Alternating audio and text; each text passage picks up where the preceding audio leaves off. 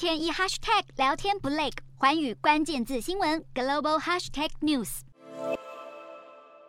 国军奏乐迎接俄罗斯总统普丁九号来到吉尔吉斯，参加由俄国主导的自由贸易集团欧亚经济联盟峰会。出席者还包括哈萨克、白俄罗斯以及亚美尼亚领袖，要商讨天然气市场等议题。这一次峰会也确定由俄国担任明年的轮值主席。普丁对外持续巩固与区域盟友中亚国家的关系，并且再次重申，俄国可能会减产石油，以及拒绝卖油给对俄国实施价格上限的国家。而对内则是持续打击政敌，不手软。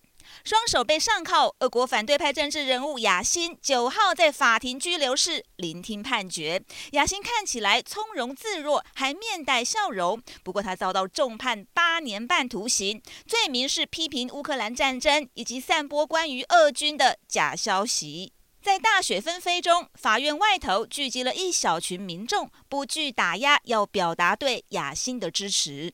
三十九岁的雅辛是普丁的头号批评者兼死对头纳瓦尼的盟友。他讽刺表示，只有懦弱的人试图要大家闭嘴，并且呼吁支持者持续反对普丁口中这一场军事行动。自从俄国在今年二月入侵乌克兰后，普丁打击国内反对声音的力道就越来越重。重要的反对派人士不是被关进大牢，就是遭到流放。而普丁对欧洲造成最迫在眉睫的危机，就是能源问题。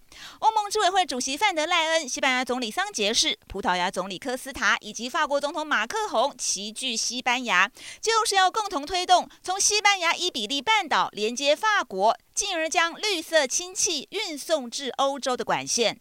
范德莱恩表示，伊比利半岛将会成为欧洲主要的能源中心之一。这项计划的经费来源一半将来自欧盟。在俄国紧紧掐住欧洲的能源咽喉后，欧盟要补破网，寻找替代方案。